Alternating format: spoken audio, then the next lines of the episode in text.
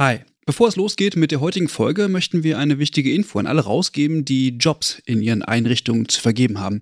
Denn ab sofort kannst du deine Stellenanzeige hier bei uns im Podcast platzieren.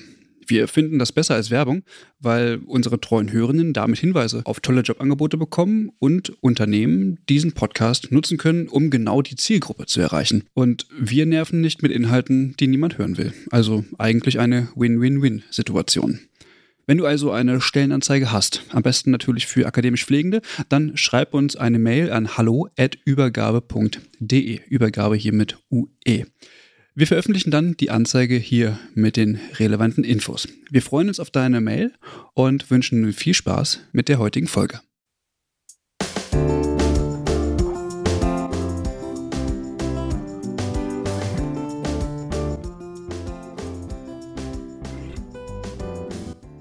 Hallo und herzlich willkommen zu einer neuen Folge des Pflegeupdates. Ich sitze hier mit Clara Goll. Hi Clara. Hallo Caroline. Genau, mein Name ist Caroline Körner. Die meisten kennen uns ja schon. Wir haben auch heute schon die Folge Nummer 38. Und ja, wie geht's dir, Clara? Oh, mir geht's ganz gut. Bisschen Stress im Studium, aber ich glaube, das muss ja so sein. Ja, ist ja ich, bei dir ich habe gehört, das anders. muss so sein. Ich habe gehört, das muss so sein. Aber deswegen ist es immer schön, wenn man hier mal ein bisschen aufnehmen kann. Ja, was haben wir denn heute für Themen? Ja, wir haben heute wieder drei Themen miteinander zu besprechen und ähm, ja, wir sind da eigentlich relativ vielfältig wieder unterwegs. Ich hoffe, äh, die Zuhörenden können uns da ganz gut folgen in unserer Themenauswahl. Ja, ich denke doch, oder ich hoffe das auch. Wir sind ein bisschen heute aus diesem Mikrokosmos Pflege ausgetreten und gucken noch mal ein bisschen weiter, was sonst so los ist.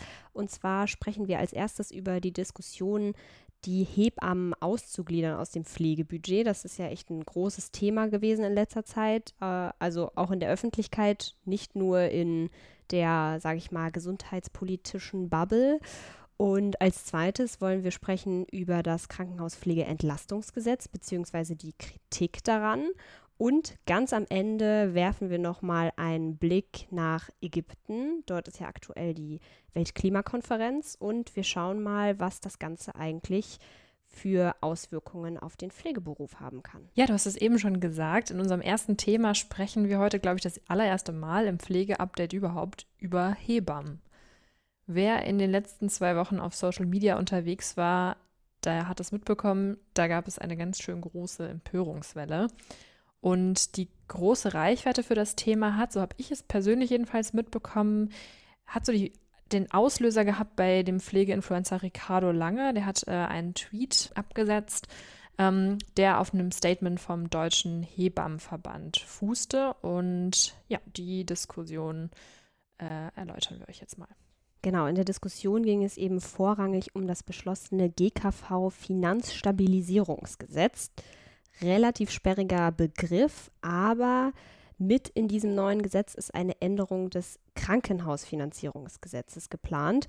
Und das Ganze hat die Hebammen sehr empört. Also, um genauer zu sagen, der Paragraph 17b. Genau, in diesem Gesetzesentwurf steht wörtlich, ich zitiere mal, für den Krankenhausbereich wird vorgegeben, dass ab dem Jahr 2024 nur noch die Pflegepersonalkosten qualifizierter Pflegekräfte, die in der unmittelbaren Patientinnenversorgung auf bettenführenden Stationen eingesetzt sind, im Pflegebudget berücksichtigt werden können. Diese Formulierung und auch die im fertigen Gesetz aufgeführten Berufsgruppen findet der Deutsche Hebammenverband höchst kritisch.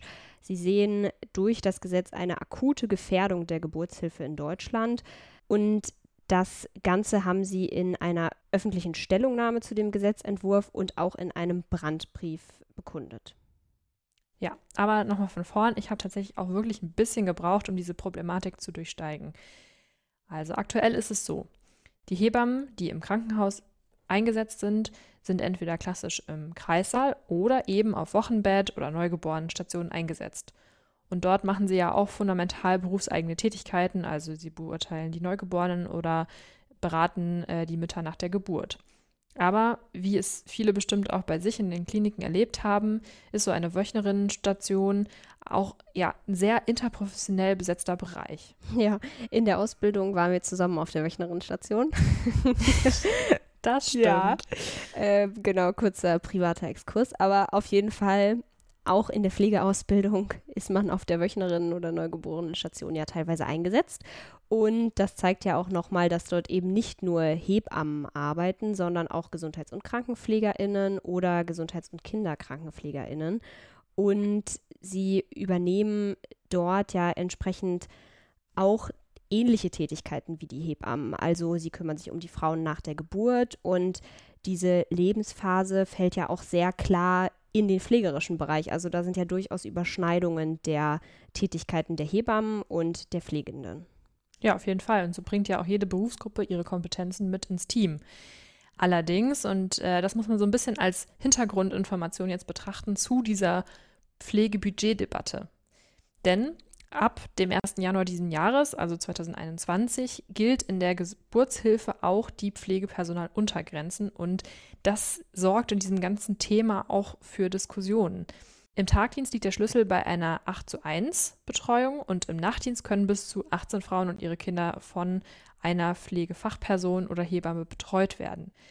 Und dabei ist es aber dem Gesetzgeber nicht egal von wem.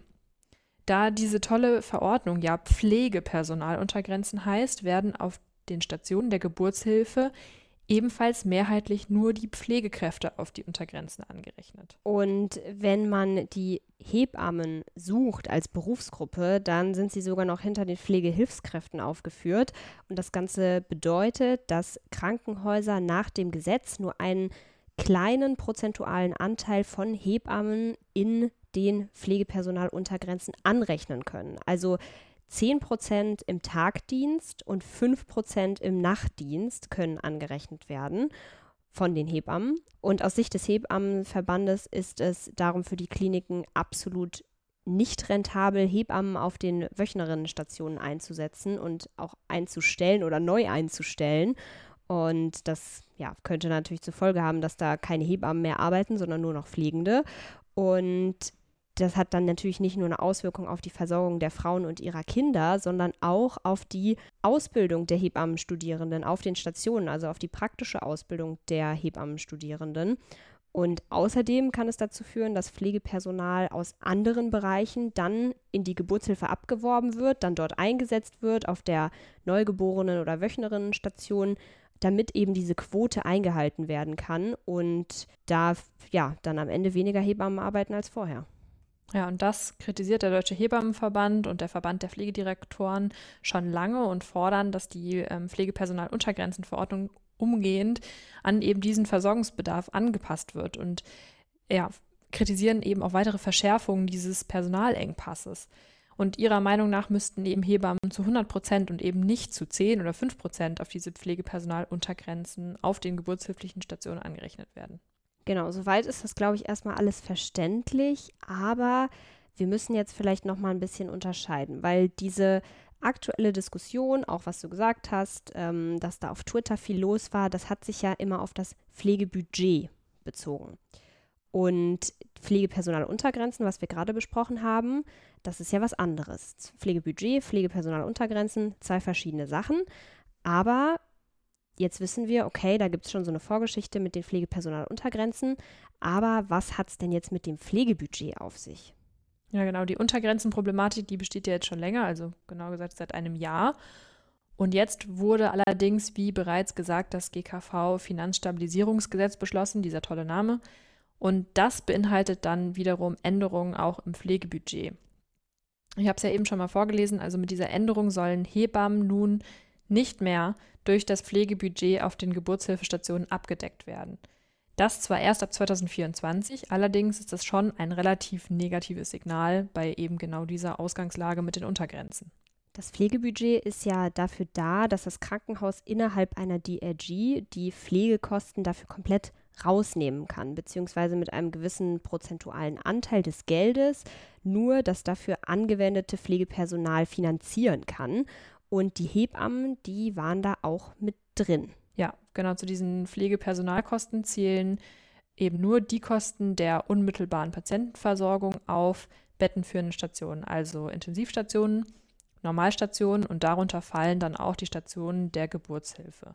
Allerdings können neben dem Pflegepersonal auch andere Berufsgruppen auf diesen Stationen, die in der direkten Patientenversorgung tätig sind, unter sonstiges Personal darüber finanziert werden. Und unter sonstiges Personal waren bisher auch die Hebammen mit aufgeführt. So steht es jedenfalls in dieser ursprünglichen Verordnung. Die haben wir euch natürlich auch, wie alle anderen Informationen, die wir jetzt hier so nennen, in den Shownotes verlinkt. Okay, und wenn wir jetzt die zwei Dinge oder die, sind ja eigentlich mehr als zwei, es sind ja tausend Aspekte irgendwie, wenn wir die jetzt mal versuchen zusammenzudenken. Also die Hebammen werden nur zu einem kleinen Teil an die Untergrenzen angerechnet, was bei vielen Hebammen in einer Schicht dazu führen kann, dass die Kliniken vielleicht sogar Strafzahlungen leisten müssen, weil sie haben ja Hebammen eingesetzt und keine Pflegekräfte. Jetzt werden die Hebammen auch noch aus dem Pflegebudget genommen, was ja für die Kliniken ultra attraktiv ist, das Pflegebudget. Und ja, das ist schon wirklich, finde ich, ein sehr merkwürdiger Move von der Politik, was auch sehr wenig mit Wertschätzung der Berufsgruppe der Hebammen gegenüber zu tun hat. Ja, deswegen auch dieser öffentliche Druck. Also ich persönlich finde ja diese Petitionen und Kampagnen sind meistens dann relativ emotional aufgezogen, aber es hat ja wohl was bewirkt. Denn nach dieser Kritik und dem Engagement von einzelnen Abgeordneten hat das Bundesministerium für Gesundheit nun jetzt auch eingelenkt. Ja, also es hatte ja einfach eine riesige Wirkungskraft und ich glaube, sehr, sehr viele Leute, die sich vielleicht auch sonst nicht unbedingt mit Gesundheitsberufen auseinandersetzen, haben davon einfach mitbekommen. Und dann, ja, ist es ja vielleicht erstmal egal, ob es emotional aufgeladen ist oder nicht, denn es hat ja tatsächlich etwas bewirkt. In der Rheinischen Post hat Karl Lauterbach am Mittwoch gesagt, dass Hebammen weiterhin im Pflegebudget bleiben sollen und dass die Geburtshilfe und Kinderheilkunde nicht dem Spardiktat des alten Krankenhaussystems unterworfen sein dürfen. Ja, so schön, so gut, aber die Kritik an der ganzen Sache hat er jetzt nicht so recht verstanden. Ja, das Bundesministerium für Gesundheit findet, dass diese Sorgen der Hebammen etwas unbegründet seien. Denn bis 2025 könnten ja die Hebammenleistungen ohnehin im Pflegebudget abgebildet werden. Wir haben ja vorhin immer gesagt von 2024. Ähm, ja, und es sei wohl eine größer angelegte Krankenhausreform sowieso geplant, an der das Ministerium derzeit arbeitet. Aber wie diese Anschlussregelung dann aussieht, das wird wohl erst bald bekannt gegeben und dann auch zeitnah in einem Gesetzgebungsverfahren geklärt werden. Aber ja, das, davon weiß ja im Moment noch niemand was. Ja, genau. Und ich glaube, es war so ein bisschen dieses Sammelsurium an Dingen, die einfach schlecht gelaufen sind in der Zeit. Und wenn man dann keinen konkreten Vorschlag hat als Gesundheitsminister, so wird es dann weiterfinanziert, ist es halt schwierig. Aber so viel zu meiner persönlichen Meinung. Wir warten auf jeden Fall noch ab, ob sich vielleicht auch noch was an den Pflegepersonaluntergrenzen hinsichtlich der Hebammen verändert. Der Hebammenverband hat auf jeden Fall einiges erreicht, viel Aufmerksamkeit für das Thema und hoffentlich dann auch mehr Mitsprache für die Zukunft. Und wir haben ja auch schon oft über das Krankenhauspflegeentlastungsgesetz gesprochen, zum Beispiel in Folge 31. Aber sonst haben wir das ja auch immer wieder angerissen. Also es war in super vielen Folgen einfach immer so ein kleiner Teil davon enthalten. Und kurz nochmal, um alle abzuholen, das Krankenhauspflegeentlastungsgesetz ist das Gesetz, wo ja auch die PPR 2.0 eingebunden ist. Und ab dem 01.01.2023 soll das ganze Jahr starten, dass die PPR 2.0 nach und nach eingeführt und umgesetzt werden soll. Genau. Nochmal zur Erinnerung, die PPR 2.0 ist ein Instrument zur Personalbemessung, was im Prinzip dafür genutzt werden soll, grob vereinfacht gesagt, eine Idealbesetzung für die Stationen zu errechnen und dann auch später durchzusetzen. Genau, hört einfach nochmal in Folge 30 und 31 rein. Da gibt es noch richtig viele Hintergrundinformationen. Da sind wir das Ganze ja nochmal Schritt für Schritt durchgegangen, wie das eingeführt und umgesetzt werden soll. Aber starten wir jetzt erstmal damit, was sich denn nun getan hat. Ähm, es hat eine öffentliche Anhörung im Gesundheitsausschuss stattgefunden. Das war auch schon am 9. November. Also da sind wir durch den Veröffentlichungsrhythmus immer mal wieder so eine Woche verspätet. Vielleicht haben es auch einige von euch schon mitbekommen. Ich finde es immer relativ spannend, diese öffentlichen Anhörungen sich mal anzugucken. Das kann man ja über Bundestagstv, äh, kann man sich das einmal anschauen. Genau, in dieser öffentlichen Anhörung, aber auch schon davor, in öffentlichen Stellungnahmen gab es von den ExpertInnen viel Kritik. Zum Beispiel hat sich Gesundheitswissenschaftler Professor Dr. Michael Simon zu Wort gemeldet und er hat zum Beispiel kritisiert, dass es in dem Gesetzentwurf eine Vielzahl von Unklarheiten und auch Formulierungsmängeln gibt. Und er sei außerdem sehr erstaunt darüber, dass die Erprobung der PPR 2.0 jetzt nochmal explizit geplant wird, also die Erprobungsphase so viel Raum einnimmt, weil ja schon 2020 das Konzept PPR 2.0 eigentlich erprobt wurde und die Ergebnisse damals auch gut waren. Und deswegen hat er auch so ein bisschen Zweifel daran, ob das Gesundheitsministerium die PPR 2.0 überhaupt einführen möchte. Er hatte ja auch immer noch ein paar andere Kritikpunkte, aber damit wir auch noch andere Stimmen berücksichtigen können, kommen wir vielleicht jetzt mal zum Deutschen Pflegerat. Die sind da nämlich auch eher etwas skeptisch und sprechen sogar von einem Täuschungsmanöver gegenüber den Pflegenden und warnen davor, ähm, denn auch sie sehen es als ziemlich irreführend an, dass man dem aktuellen Gesetzentwurf nicht wirklich ansehen kann, ob es der Wille der Bundesregierung ist, jetzt die PPR 2.0 als Instrument einzuführen. Und dass, wenn dem dann so sei, dass dies auch entsprechend stärker formuliert werden muss. Das ist zumindest die Position. Ja, das, die Einführung dieses Instruments soll ja in sämtlichen Bereichen eines Krankenhauses etabliert werden, dadurch auch mehr Transparenz über die aktuelle Bedarfslage geschaffen werden. Damit kann dann entsprechend dieser Bedarfslage ähm, diese auch erfüllt werden. Und so konkret sei das bisher eben nicht im Gesetzentwurf formuliert. Der Spitzenverband der gesetzlichen Krankenversicherung hat generell eine ablehnende Haltung gegenüber das Instrument PPA 2.0. Also da unterscheidet sich die Kritik nochmal so ein bisschen, weil sie einfach generell der Meinung sind, okay, die PPA 2.0 ähm, kann nicht ein vollständiges, einheitliches und digitales Personalbemessungsinstrument ähm, sein. Und um eben eine gute Patientinnenversorgung gewährleisten zu können, bräuchte es auf jeder Station, in jedem Krankenhaus genügend Pflegefachkräfte, genügend Pflegehilfskräfte und auch genügend Akademiker um eine qualitativ hochwertige und auch bedarfsgerechte Pflege leisten zu können. Wow, cool, dass Sie auch die Akademiker mitdenken. Also ich glaube, Sie meinen damit hochschulisch qualifizierte Pflegefachpersonen. Ja, genau, so habe ich es auch verstanden, aber ich bin auch da ein bisschen drüber gestolpert. Aber das ist eben auch gerade die Begründung, warum sie die PPR 2.0 als Instrument nicht gut finden, weil die PPR 2.0 das eben nicht abbilden kann, wer welche Qualifikation hat, weil es wird nach Köpfen bezahlt, es wird danach bezahlt, wie viele Pflegekräfte dort sind und ob die jetzt zum Beispiel hochschulisch qualifiziert sind oder nicht, spielt keine Rolle. Hm. Ja, also mal wieder viel Kritik, viel Ähnliches, aber auch einige Dinge, die sich unterscheiden und natürlich noch einige Stimmen, die wir gar nicht aufgenommen haben. Kommen wir jetzt mal zu einem Thema, was vielleicht auch nicht ganz direkt was mit Pflege zu tun hat, zumindest nicht auf den ersten Blick, aber in gewisser Weise dann irgendwie doch. Nämlich die Klimakrise. Da könnte man erstmal meinen, okay, hat etwas mit Gesundheit zu tun, weil die Klimakrise natürlich auch weitgehenden Einfluss auf unser aller Gesundheit haben wird. Aber sonst weiß man wahrscheinlich auch nicht so viel mehr. Genau, könnte man meinen, aber stimmt nicht. Zumindest meiner Meinung nach hat es sehr, sehr viel auch mit nicht nur der Gesundheit der Gesamtbevölkerung zu tun, sondern auch sehr viel mit Gesundheitsfachberufen zu tun. Also ich beschäftige mich tatsächlich im Studium und auch äh, privat ziemlich viel mit dem Thema Klimakrise als Gesundheitskrise. Und deswegen, vielleicht ist es ein bisschen äh, eigene Meinung gefärbt, aber ähm, ich denke, dass tatsächlich gerade Pflegende oder auch Angehörige von anderen Gesundheitsberufen, meinetwegen PhysiotherapeutInnen oder ErgotherapeutInnen oder wie auch immer, ähm, dass wir da eigentlich einiges leisten können. Ja, wir wissen es ja selber aus unserer täglichen Arbeit mit Patientinnen, die haben oft großes Vertrauen in das, was eben Pflegende tun. Und dahingehend könnten Pflegende natürlich auch einfach darauf hinweisen, dass die Klimakrise auch eine Gesundheitskrise darstellt und ja, nehmen dann im Prinzip wie eine Art Multiplikatorinnenrolle ein, wenn es eben darum geht, Menschen dazu zu motivieren, aktiv am Klimaschutz äh, mitzuwirken. Das ist äh, natürlich primär vielleicht so ein Public Health Aspekt, aber durchaus ein, finde ich, in Deutschland relativ vernachlässigter Teil, ähm, was Tätigkeiten von Pflegekräften angeht. Ja, auf jeden Fall. Und das wird ja auch immer wieder von verschiedenen KlimaschützerInnen oder auch in der Forschung äh, behandelt, was es eben für Zusammenhänge gibt zwischen Gesundheit und Umweltbedingungen und vielleicht auch Gesundheit und der Klimakrise.